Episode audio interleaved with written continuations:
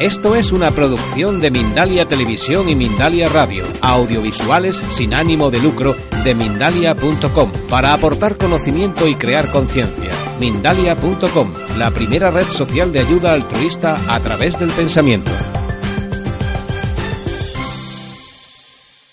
Muy importante. Y otro elemento muy importante desde el punto de vista Bahá'í de, de la naturaleza de la religión es el papel que juega el texto, el texto religioso.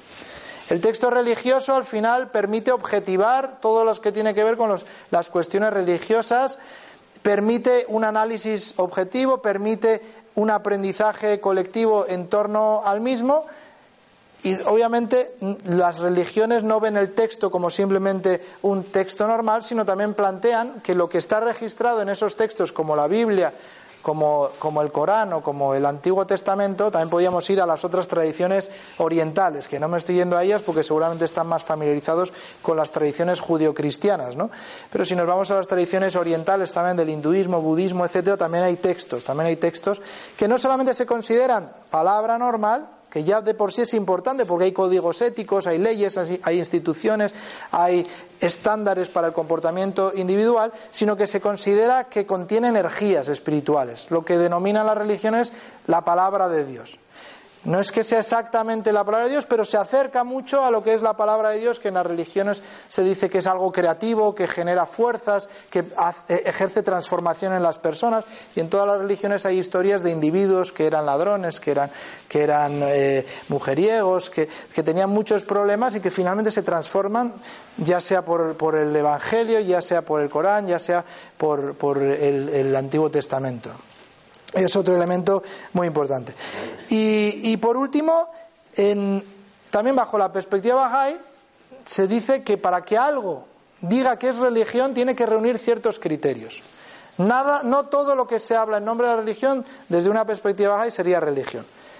Igual que no todo lo que se dice en nombre de la ciencia es ciencia, y los científicos mm, normalmente de cada disciplina tienen una serie de procedimientos, unos criterios de justificación para que cuando alguien habla con pretensiones científicas diga, oye, a ver, ¿Cuál ha sido la metodología? ¿Qué pasos has dado? ¿Cómo se ha investigado? Vamos a ver si en otras partes del mundo también se ha investigado de la misma manera. Y eso al final hay todo un, procedimiento colectivo para determinar si algo es científico, un hecho científico o no. Lo mismo plantean las enseñanzas bajáis, que para que algo realmente hable en nombre de la religión tiene que reunir ciertos criterios y hay tres que se mencionan en los escritos bajáis que son sobresalientes. Hay más, pero tres por lo menos dice que son sobresalientes para determinar si algo es religión o no es religión. Entonces, uno es, y parece contrastar con, la- con el sentido común, el primer criterio que aparece en los escritos bajáis es que la religión debe promover la libre e independiente investigación de la verdad, sin restricciones, como el principio fundamental, que se promueva que los individuos investiguen, lleguen a sus propias conclusiones y se comprometan con sus propias conclusiones y cambien de religión cuando quieran, ¿no? cuando lo consideren oportuno. Eso es como un elemento fundamental para que algo se considere religión. Y cuando uno analiza estos grandes personajes, solamente me voy a referir a estos tres, Moisés, eh, Jesucristo y, y, y Mohammed, uno ve que también hay elementos de esta idea presente en todos ellos. Ese es el primero. El segundo es que la religión debe ser causa de, unidad, generar unidad. Si la religión no genera unidad, un sentido de pertenencia mayor, si genera exclusividad, entonces ya no estamos hablando de un fenómeno religioso, sino seguramente de un grupo de personas que utilizan el nombre de una religión para otros fines.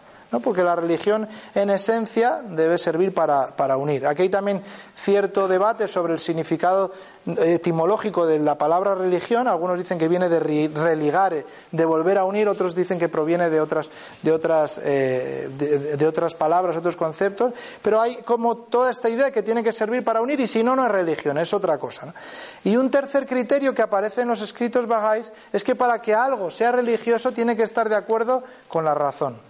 Esta idea de fe irracional lo que se plantea es que es un fundamento muy sólido para el fundamentalismo, para el prejuicio y para la superstición. Entonces, esos tres criterios aparecen como fundamentales en, la- en los escritos bajáis para que algo que hable en nombre de religión sea religión, que promueve la libre investigación de la verdad, que genere vínculos más amplios de, unidad y que esté de acuerdo con, con la razón.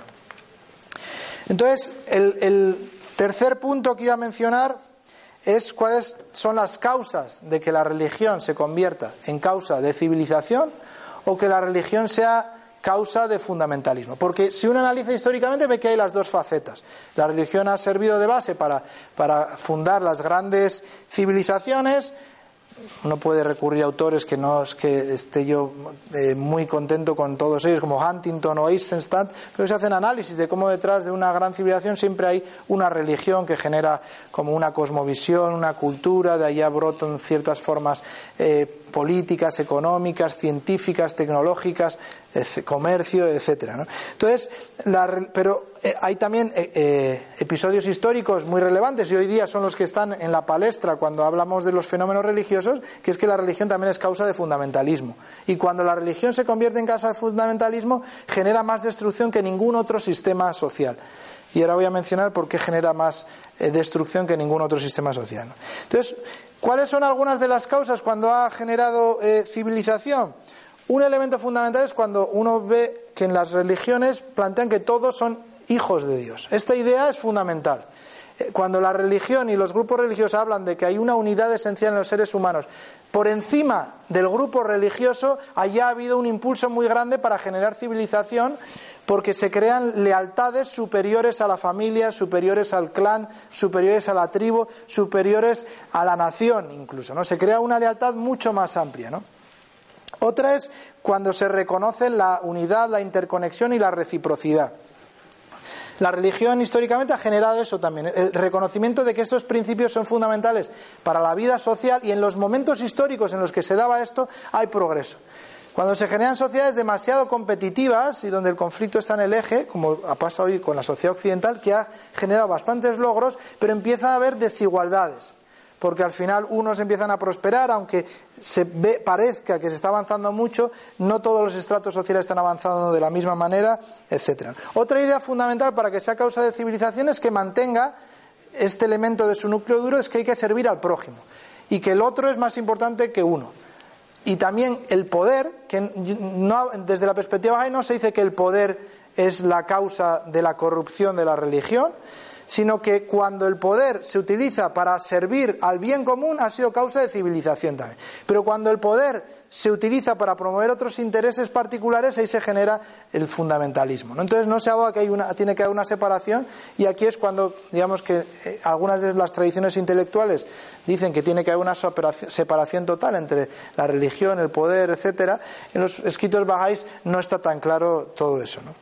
Luego, por otro lado, esta idea de que para que la religión sea fuente de civilización ha tenido que circunscribirse al periodo histórico para el que estaba destinado, esos 500 o 1000 años, y se plantea que cuando ya una religión lleva más tiempo que ese, seguramente está en fase de declive y de deterioro. ¿no? Y por último, el, diálogo. En los momentos en los que la religión ha generado civilización, había un diálogo con la ciencia. Esto es un elemento en el mundo islámico, fue muy claro, toda la conexión que había con las matemáticas, con la astronomía, con la, química, con la química en un momento histórico que después poco a poco va desapareciendo y lo mismo aparece en el cristianismo. ¿Y cuándo se convierte en fundamentalismo? Pues en cierta manera cuando están ausentes los otros, los otros elementos, pero hay una idea que genera fundamentalismo que es muy clara, que es cuando yo hago tengo pretensiones de pertenencia exclusiva de la verdad. Esta es una idea que es muy problemática y muy peligrosa. Cuando yo creo que estoy en la verdad absoluta, ahí empieza a haber problemas siempre, ¿no? Porque si yo tengo la verdad, el otro está equivocado y empiezo a generar, a generar diferencias. Otro problema que ha generado fundamentalismo en la religión y que genera es el que se genere una autoridad paralela al texto.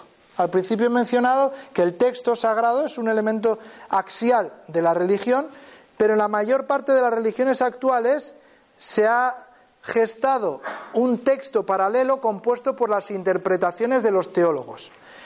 Esta idea aparece en los escritos Baez que ha sido causa de, deterioro de la religión y de fundamentalismo, porque ya se está la unidad de los textos religiosos se, cuando uno analiza el, Evangelio, el Corán o el Antiguo Testamento, se puede ver una continuidad, pero cuando uno analiza las interpretaciones teológicas del cristianismo y del Islam, no hay complementariedad en absoluto. Ahí sí que hay distanciamiento total. Entonces, aquí vuelvo a la idea de que el texto es, es fundamental. Y Hamid, que es buen amigo además, él conoce mejor que yo el Islam, pero en el Corán, por ejemplo, en el Corán no hay referencias a la yihad, que está tan de moda hoy día, a la yihad menor, sino que eso se hace referencia son de las tradiciones orales. Sí que hay referencias en el Corán a la yihad mayor, que es la lucha del individuo, el esfuerzo por progresar, por superar sus propias batallas. Pero obviamente dentro del Islam, la mayor parte de las tradiciones, la autoridad teológica también juega un papel importante en el entendimiento colectivo. Luego me corrige si es este. Muy bien, ¿sí? Y luego otro elemento muy, muy problemático que ha generado fundamentalismos, y aquí, si están interesados en este tema, les recomiendo a un historiador italiano que vive ahora en Bilbao, se llama Daniele Conversi, que él ha hecho un estudio de el papel que está jugando la religión en algunos procesos de paz y procesos de democratización en África sobre todo, pero también ha, descubierto que cuando la religión, bueno, es una cosa, es, lo voy a decir y digo, ah, bueno, eso está muy claro, pero bueno, él lo ha, evidenciado con datos históricos y, y con evidencia científica, cuando la religión se conecta con la etnia y la nación empieza a haber un problema muy grande. Esa idea de que nosotros somos, porque somos hindús, españoles, franceses, del Congo, somos musulmanes, somos cristianos, es el caldo de cultivo para el fundamentalismo. Porque la religión debe ser algo elegido. Lo he dicho al principio, la persona tiene que elegir. Entonces, cuando se conecta la identidad religiosa con la identidad nacional o étnica, ahí tenemos un caldo de cultivo, un contexto potencialmente para potencial para el fundamentalismo. Y otro elemento también que ha sido causa de, fundamentalismo es cuando la religión se confunde con los rituales, con los dogmas, con los artículos de fe y empiezan a proliferar. Cuando ya empiezan a proliferar artículos de fe, dogmas y rituales, entonces también estamos viendo que la religión está en fase de deterioro y empieza a generar problemas porque el pensamiento se, vuelve más, más rígido. Y bueno, y por último, para, para terminar y, poder tener un rato para la tertulia, es como un, tratar de resumir, de sintetizar cuáles son las funciones sociales de, la religión, ¿no? desde diferentes puntos de vista, como he mencionado al principio, reconociendo que puede dar, hacer daño. ¿eh? Lo mismo, esto no es una, no estoy haciendo una apología de la religión cerrando los ojos al daño que produce, sino estoy intentando analizar un sistema social que ha generado también civilización cuando ha cumplido ciertas condiciones y que hoy día también puede jugar un papel importante para solucionar gran parte de los problemas que estamos viviendo, para los cuales desde el punto de vista científico, político, filosófico nos está dando respuesta lo suficientemente potente, ¿no? Porque aunque a nivel de los ideales mucha gente habla de la necesidad de una sociedad global, instituciones internacionales, solucionar el cambio climático, regular las relaciones de las empresas, después no existe la voluntad, la voluntad política ni la voluntad individual para levantarse y trabajar por ello. Y mi premisa es que la religión precisamente juega ese papel, motivar a los individuos, motivar a las comunidades y a los grupos para trabajar por ese mundo que anhelamos sin esperar resultados para uno mismo. Es un elemento de la función social de las religiones que es fuente de valores, de principios, de leyes y de instituciones. ¿no? Eso, es un, elemento. Otro es, ya lo he mencionado, que es el corazón de las civilizaciones. Toda civilización, si vas al fondo, hay una religión. Incluso en la civilización occidental, que decimos, algunos dicen que, es, que ya la religión ojo un papel, uno ve que hay valores cristianos en el corazón. En Estados Unidos, judío-cristianos. En Europa, cuando uno analiza, por ejemplo, qué países se integran a la Unión Europea, Turquía desde hace mucho tiempo está intentando entrar y ha reunido ciertas condiciones que otros países no, y no le dejan. ¿no? Y hay en, soterrado, porque no es una cosa espiritual, se habla de que somos musulmanes. nosotros somos cristianos. Aunque estamos ah, diciendo que la religión no debe jugar un papel en la vida social muchas veces, pero al final sí que en el corazón de Occidente está la tradición cristiana y en Estados Unidos en particular judio-cristiana sobre todo. Luego el tema de la cohesión social. Eso también es uno de los temas clásicos que estudiaron los primeros sociólogos cuando veían que la religión en las sociedades modernas estaba perdiendo fuerza, tenían preocupación sobre qué va a dar cohesión social, porque al final la religión tiene un grupo de personas que se relaciona, que más o menos tiene una misma visión, normalmente intentan ser mejores personas, tienen, se rigen por principios y leyes. Cuando eso no existe, empieza a haber problemas de identidad, por ejemplo, de identidad y de cohesión. Y más todavía cuando la política ya no genera identidad colectiva tan fuerte ni vertebra la sociedad como anteriormente. ¿no? Por otro lado está la idea del sentido de misión y la motivación, que es un elemento fundamental que da la religión, el, trabajar por generaciones futuras que nunca voy a conocer y dar la vida incluso por ellas. Eso no hay otro sistema social que, genere tal, motivación. Luego está el tema de, a nivel psicológico, todo el tema de relativizar las adversidades y poder afrontar la vida con mayor equilibrio, que hasta los psicólogos, los psicoanalistas eso reconocen. ¿no?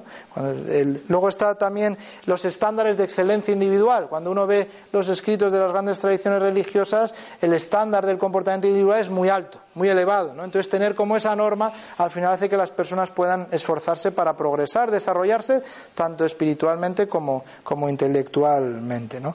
Por otro lado, también amplía el horizonte de posibilidades para el orden social. ¿no? Por ejemplo, dentro del Islam, el concepto de nación moderno no es que aparezca tan, tan claro dentro del Islam con estas palabras, pero sí que algunos dicen que el concepto de nación surge allá, porque el Islam logró generar una identidad colectiva que trascendía lo que he dicho antes, la familia, el clan y sobre todo la tribu. ¿no? Las sociedades árabes eran tribales y con el Islam lograron crear una nación. Una nación, y eso es como una de las, funciones que, genera la, religión.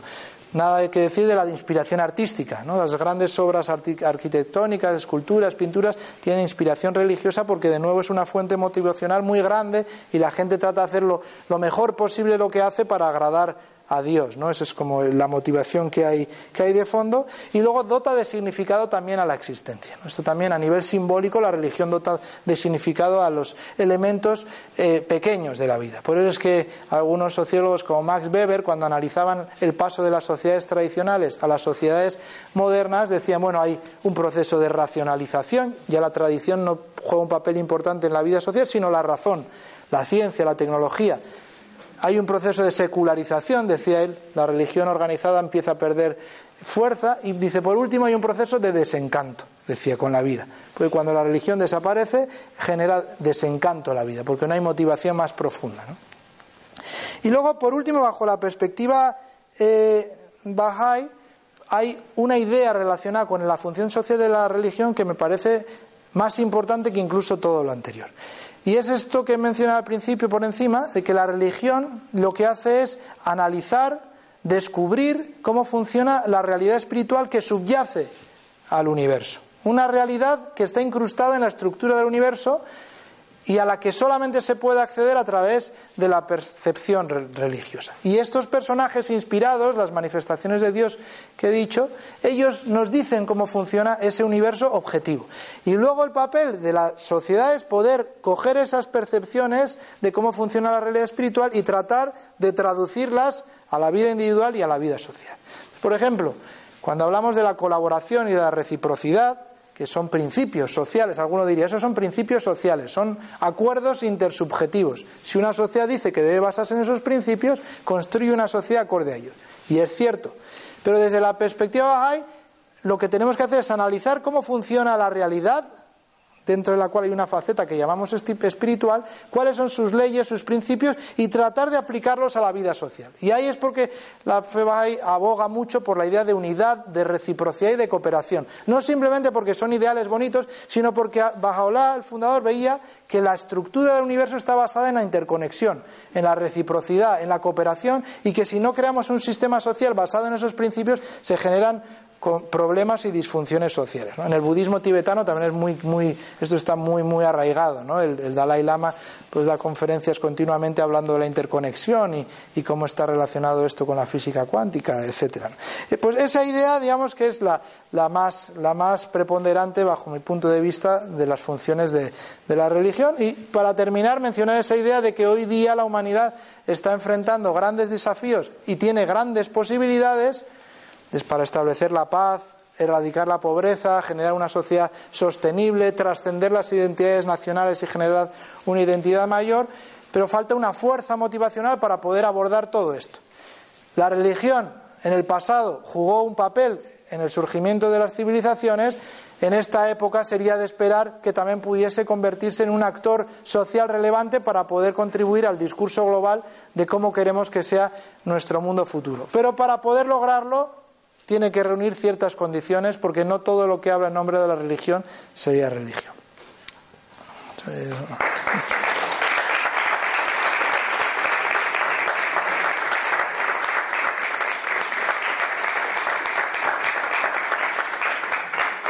Gracias, Sergio. Nada, nada, nada. Y ahora viene el momento de las preguntas. Veo mucha gente por aquí, pero esta vez estudiantes de siempre también. Javi, ¿quieres hacer una pregunta? Sí. A mí siempre hace muy buenas preguntas, yo de verdad. Muy buenas tardes y muchas gracias. Eh, me gustaría hacer varias preguntas, si me has dicho una, voy a hacer. Eh, el origen del fundamentalismo, Sergio, has dicho que puede ser alguien que piensa que es el dueño de la verdad. Cuando llega a eso puede surgir el fundamentalismo. La pregunta es esto, para ti, para ti, ¿tú puedes tener dudas sobre lo que has dicho? ¿No piensas que eres dueño de la verdad? ¿O no? Si, eh, por ejemplo, en Irán, que es la cuna de Bahá'í, Bahá'í, mm, la religión de Bahá'íes, si proponemos que la- en la Constitución debe haber un artículo que el Estado es laico, los bahá'íes lo apoyan o no. Eso es segundo. O en cualquier otro estado, pero he dicho Irán porque es la cuna del bahá'í. Y el- la diferencia esencial entre el bahá'ísmo, el judaísmo, cristianismo, las religiones monoteístas, ¿cuál es? Para elegir entre estos. Y otra pregunta, has hablado respecto eh, fundamentalismo, has hablado de cristianismo, de islam y también en India que existe, pero no has mencionado de judaísmo, que muy concretamente hoy, por ejemplo, la religión, la raza y la nación están mezclados en Israel. Tiene un reflejo muy fuerte del fundamentalismo, incluso gobierno. Quiere decir, si no has mencionado, ¿tiene algún motivo? Eso. ¿Qué hacemos? ¿Que más gente diga algo y luego respondo o vamos dialogando? Como ha hablado por cuatro o cinco, Vale, vale. Eh, yo puedo estar equivocado todo lo que he dicho. Eso, eso a mí lo primero. Lo que he dicho es mi entendimiento limitado de, los escritos bajáis y también sobre todo de la sociología, que soy sociólogo también, y las, partes, las cosas históricas, sociológicas que he mencionado vienen de allá. Pero vamos, todo lo que he dicho es una invitación a la reflexión colectiva. Pero vamos, yo no, no tengo la verdad de ningún asunto, totalmente. ¿no? De hecho, lo que sí considero es que la verdad existe. La verdad extremadamente compleja, la realidad, digamos, la realidad extremadamente compleja y lo que hacemos es intentar aproximarnos a ella y tratar de generar puentes y lazos para poder llegar a ella. ¿no? Pero vamos, yo... Eh, luego, lo del Estado laico en Irán es una pregunta difícil de responder porque no, no, en los escritos bajáis hay muchas indicaciones sobre la organización económica, política eh, y económica de los países, pero son para etapas futuras, entonces no ha habido un desarrollo ni, intelectual, digamos, no ha habido muchos bajáis estudiando cuál sería el modelo de Estado, suponiendo que hay una mayoría bajáis en el país exactamente, entonces no podemos decir que ya abogamos por este modelo.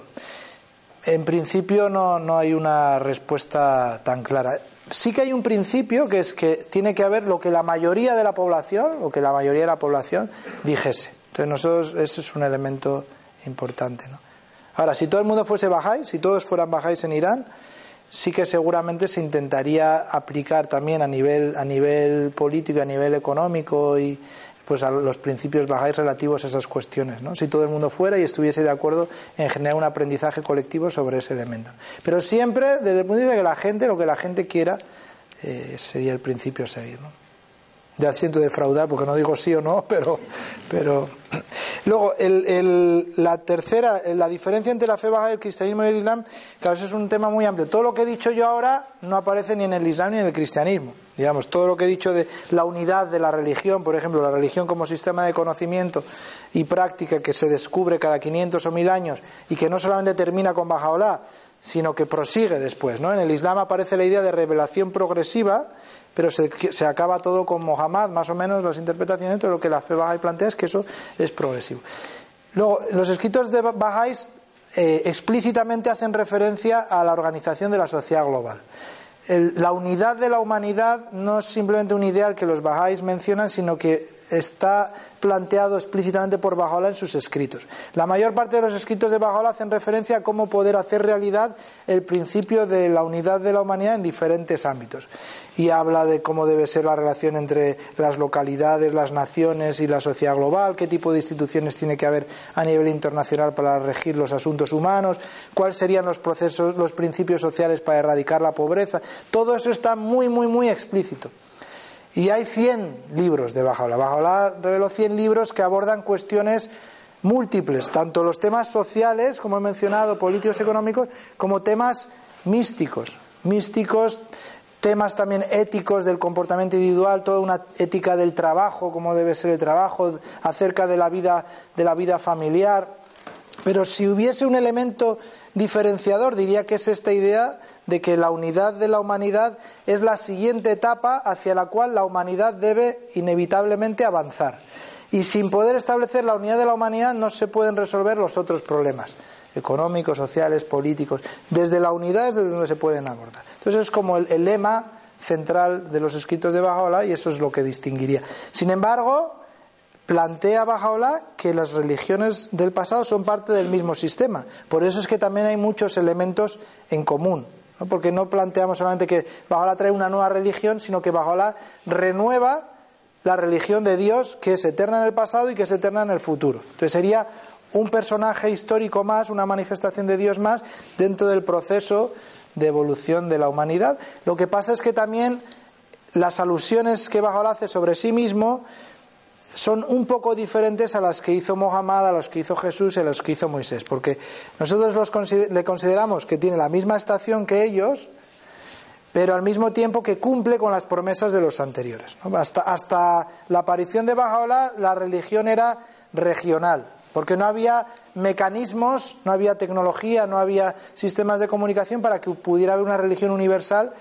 Entonces había una religión en Oriente Medio, to- toda la tradición de- del hinduismo, del budismo, pero en incluso en las Américas, que no hay mucho texto, ¿no? pero está el, el Popol Vuh y, y hay algunas referencias, pero también hay un proceso de profetas, etcétera, y en todas esas tradiciones regionales hablan de un día en el que aparecerá un gran personaje que vendrá a inaugurar una nueva era de paz y de justicia. Los cristianos hablan del establecimiento del reino de Dios en el mundo, los musulmanes algunos hablan de la venida del Caim, de, después de Jesucristo, de la batalla final, los budistas hablan del quinto Buda o el Buda Maitreya, el Buda universal de la paz. Entonces depende de la tradición religiosa, se refiere a, ese personaje de diferente manera y los bajáis consideramos que Bahá'u'lláh es ese personaje que por, porque por primera vez en la historia puede haber una religión global, ¿no? que, abarca, que abarca un poquito el mundo. Y lo último, eh, toda la razón, no, no. Él menciona solamente el cristianismo y el, y el, eh, y el islam por poner dos ejemplos, pero sin duda, sin duda. Sin, en, en todas las religiones, y menciona también el hinduismo, que tengo una amiga eh, profesora de la Complutense que, que ha estado en la India, ha hecho un montón de entrevistas acerca de personas que están al borde de la radicalización en la India y me ha acordado ahora ¿no? de Morsi, pero mm, eh, ha sido mm, eh, coincidencia. En el judaísmo, por supuestísimo, que, también y que está generando grandes problemas de cara a so- solucionar el problema palestino-israelí, etcétera. ¿no? Entonces, el hecho de que también supongo la pregunta, el Centro Mundial Bahá'í, los que no sepan, está en Israel precisamente, por azares de la historia, porque Bajola fue exiliado, era, iraní de Teherán, pero lo exiliaron primero a Bagdad, que era parte del Imperio Otomano, luego a, a- Estambul, Constantinopla, que era parte del Imperio Otomano, a Adrianópolis, Edirne, que también era parte del Imperio Otomano, y finalmente a San Juan de Acre, a Aca, que era parte del Imperio Otomano, pero que a partir de 1948 se convierte en el Estado del 45, se convierte en el Estado de Israel y el Centro Mundial Bahá'í está allá. Entonces, pero no hay ninguna otra ninguna otra conexión. ¿no? ¿En Acre o en Jerusalén? En Acre. En Acre es donde exiliaron a Bajaola, que era una colonia penal en aquel entonces. En- Tenéis un instituto en, en Jerusalén, ¿no? no. En Haifa. En Haifa está el centro, está hay unas terrazas. En, Haifa está establecido el Centro Administrativo Internacional y ahí está la sede de la Casa Universal de Justicia, que es el Consejo de Gobierno Internacional de los Bajáis. Y también está enterrado el, profeta precursor de Bajaola en un santuario en medio del Monte Carmelo. ¿no? muy bonito el sitio.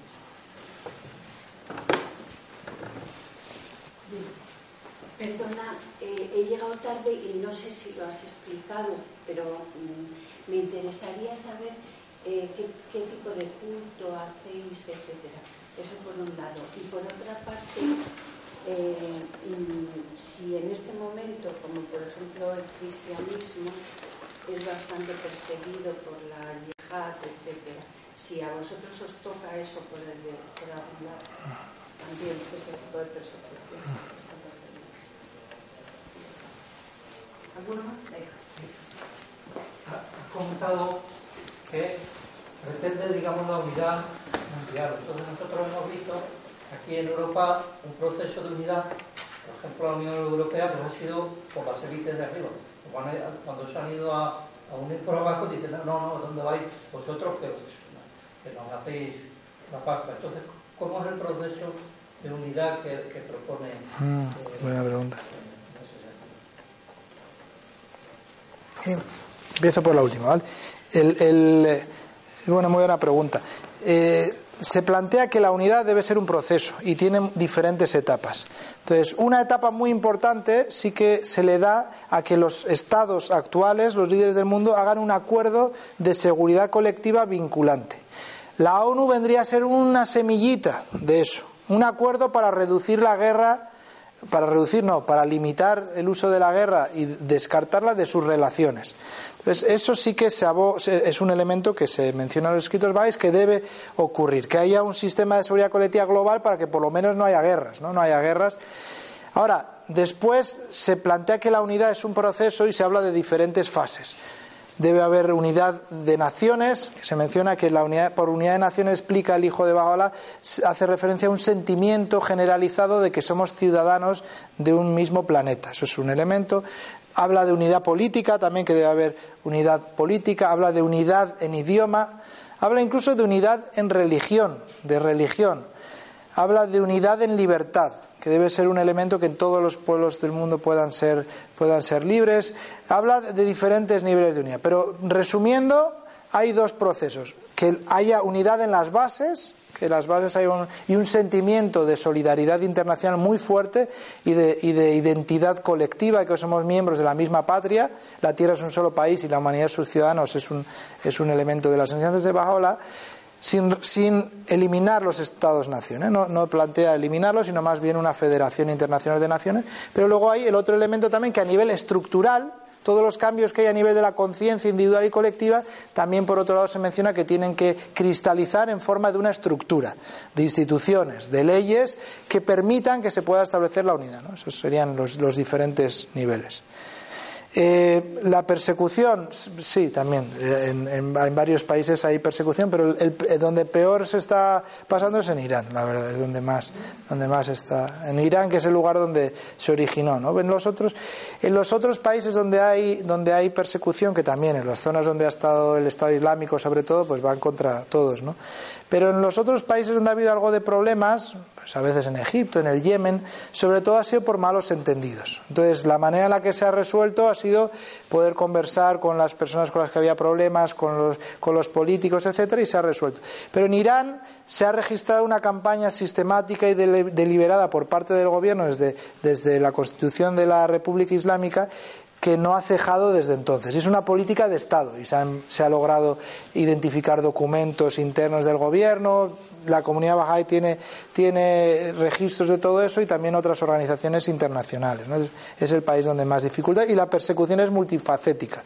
Ha habido ejecuciones, desapariciones forzadas, eh, eh, ha habido ahora mismo cierre de negocios, extorsión económica, impiden que accedan a los estudios superiores los estudiantes, las mujeres todavía son doblemente oprimidas por ser bajáis y, y al final también por, por, vivir en un estado en el que la igualdad de género no es tan claro. Entonces, destrucción de cementerios, lugares sagrados, es, polifacética, pero bueno, tampoco, uno no, intenta no competir a ver quién es más perseguido, es lamentable cualquier tipo de persecución y opresión es, es lamentable. ¿Tiene una base ideológica, una base dogmática para justificar esa persecución? Ve. ¿Qué es lo que el Estado Islámico achaca a los Bahá'í para perseguirles? Ahora voy, ¿eh? Eh, y lo último, la última pregunta era sobre los cultos. Que, mm, eh, ¿a qué, solamente por aclarar, para que la respuesta dé en el clavo, ¿a qué, ¿a qué se refiere por cultos?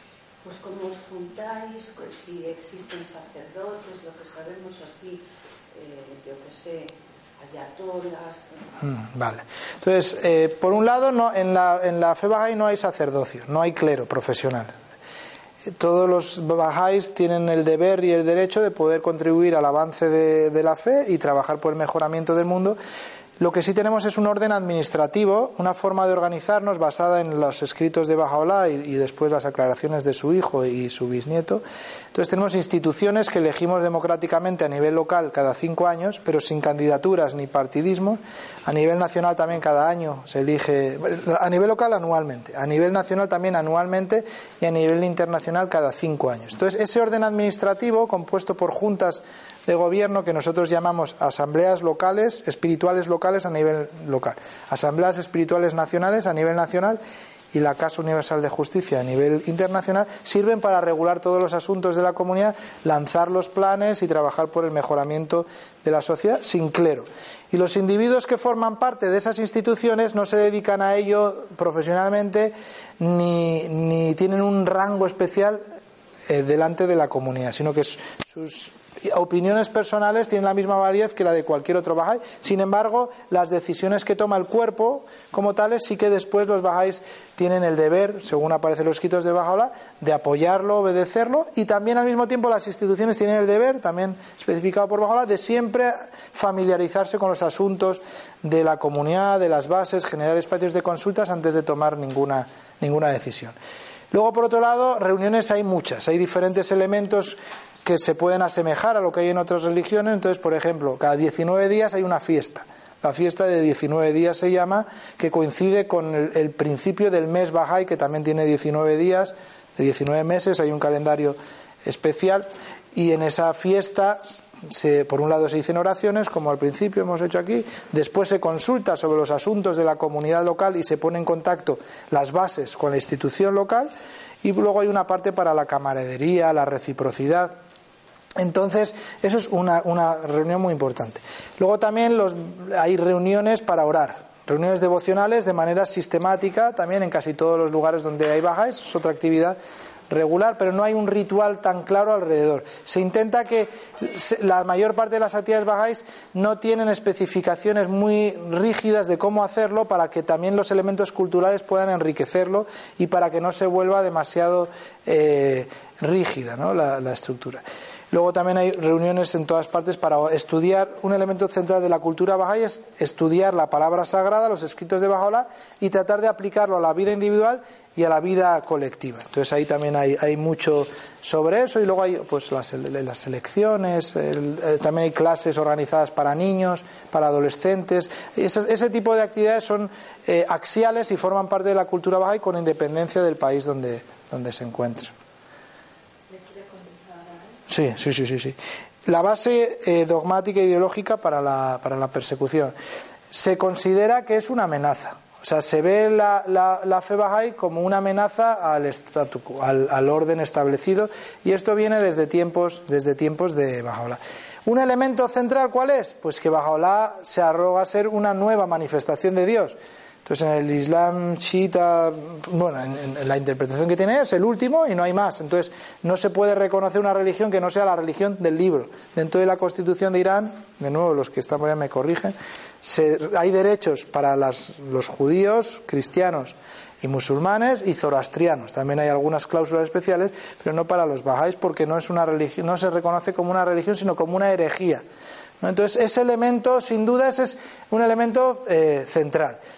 Además que desestabiliza el orden, porque al final las ideas bajáis están en, no, están en oposición con el gobierno porque no es apolítica, los bajáis de Irán trabajan por mejorar la sociedad, establecer un nuevo orden, pero no desde la oposición política, sino generando procesos sociales constructivos de base, pero obviamente si se extendiera eso va a desestabilizar totalmente tanto el orden religioso como el orden eh, político. Pero sobre todo esa idea de que no puede haber una- un nuevo mensajero de Dios. ¿Cuál es el país donde hay más bajáis? Eh, ¿Se consideran el- el- el- los bajáis por el Islam como herejes del Islam? Y... Le damos Ah, y eh, Baha- Baha'u'llah Sí. es considerado como un profeta de Dios. Más o así, vale. Eh, país donde más, numéricamente donde más bajáis es en la India. En la India. En la En la India. Pero también hay que reconocer que es una sociedad muy eh, poblada. Son 1.300 millones casi de personas y hay un millón y pico de bajáis, casi dos millones. Pero es el país donde numéricamente hay más bajáis. ¿En qué zona? Está extendida más o menos por todo el país, por todo el país, tanto en las ciudades como en las zonas rurales. Al principio comenzó siendo una religión de ciudades, pero después se expandió ya en los años 60-70 por todas las zonas rurales. Eh, luego hay mu- en, la- en Irán, sin duda, la presencia bahá'í porcentualmente es, la mayor también. Hay una presencia bahá'í muy importante. Lo que pasa es que no tenemos registros ya, porque después de la República Islámica los registros oficiales bajáis desaparecieron, bueno, desaparecieron, no se han podido seguir constatando y, y el número que tenemos nosotros oficiales 300.000. Sin embargo, hay otras organizaciones eh, internacionales y- en Irán que dicen que puede haber millones, pero no sabemos, no tenemos eh, un dato preciso. Pero allá también hay, hay un número. Y luego hay países en Latinoamérica donde también en Brasil hay, hay un número, hay cientos de miles. Estados Unidos también hay una presencia eh, muy fuerte. En Colombia, aunque numéricamente también hay más o menos 40.000 bajáis, pero se ha desarrollado la parte social y económica de la señal del bajáis, se ha desarrollado mucho a través de, de programas de desarrollo bastante, bastante eh, efectivos, etcétera. Eh, herejes del Islam, yo nunca me atrevo a decir que para el Islam la fe bahá'í es hereje. Digo que para algunos musulmanes, sobre todo algunas interpretaciones teológicas, sí. Pero obviamente decir que para los musulmanes o para el Islam los bajáis somos herejes o son herejes no es una afirmación rigurosa porque cada también depende mucho de cuáles son las, las personas. ¿no? ¿Y qué son, qué son, qué son ustedes entonces para el Islam? O sea, lo que quiero. No, no, lo que me refiero es que cuando hablamos de para el Islam, el Islam no es una voz homogénea. El Islam es una religión, decimos Islam, pero muy diversa. Tiene múltiples grupos, comenzando por los chiitas y sunís o su- y los sufís, que algunos dicen que puede ser una rama del sismo o diferente, pero luego hay múltiples denominaciones dentro de cada una de ellas y aún dentro de cada denominación hay múltiples individuos con diferentes planteamientos. Por eso no me atrevo a decir que para el Islam. Para el Islam oficial de Irán, sí. Para el Islam oficial del, del- Estado Islámico, sí. Pero no para todos los musulmanes. Y luego Bajaola, sí, Bajaola afirma ser un mensajero de Dios y que tiene conexión directa con él, que tiene el mismo, la misma estación o rango que tendría Jesús, que tendría Mohammed o que tendría Moisés. Eso es El papel de la mujer es una pregunta muy buena. Hace poco, además, he hecho. De, la- de los consejos de gobierno bajáis que hay a nivel local y nacional, más o menos el 50 por 40, creo que es 47% son mujeres.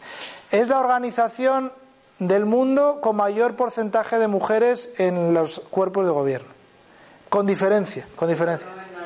En la- el único espacio donde no hay es en la Casa Universal de Justicia y hay como ciertos motivos. ¿no? Entre otras cosas que nosotros no vemos en los escritos bajáis, no nosotros, obviamente yo también intento entenderlos, ¿no? como si fuera una posición de privilegio, sino como un... La verdad es que el, al que es elegido para miembro de la Casa de Justicia tiene ciertas dificultades. Yo he escrito hace poco un artículo sobre ese tema que os lo puedo pasar, por- el, diciendo por qué tienen problemas el que le eligen para ser miembro de la Casa de Justicia.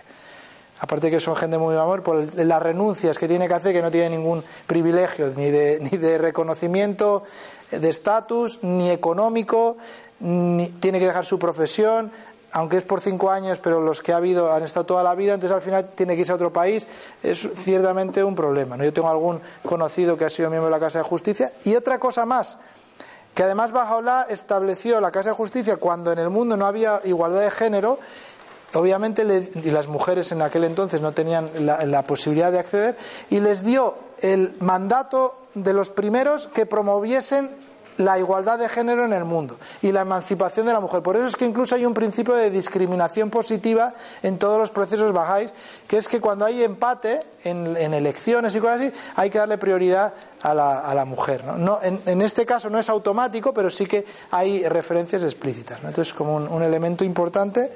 Y el matrimonio, lo mismo. El matrimonio está, el matrimonio dentro de los escritos bajáis está es para personas de diferente sexo. Ahora, eso no significa ni que alguien que tiene inclinaciones homosexuales puede participar en absolutamente todo lo que quiera dentro de la comunidad Bahá'í, pero el, formar parte o no de la comunidad Bahá'í es una elección voluntaria. Pero como cualquier otra organización, club o sociedad, tú tienes como ciertas normas, principios si quieres formar parte o no. Pero puedes participar absolutamente en todo sin formar parte, salvo en las elecciones. En las elecciones para formar parte de las juntas de gobierno, si no eres miembro, digo, si eres miembro sí, pero digamos, uno puede, obviamente si eres miembro, pues la idea es que compartes las, las ideas. ¿no? Pero sí, sí, sí, sí.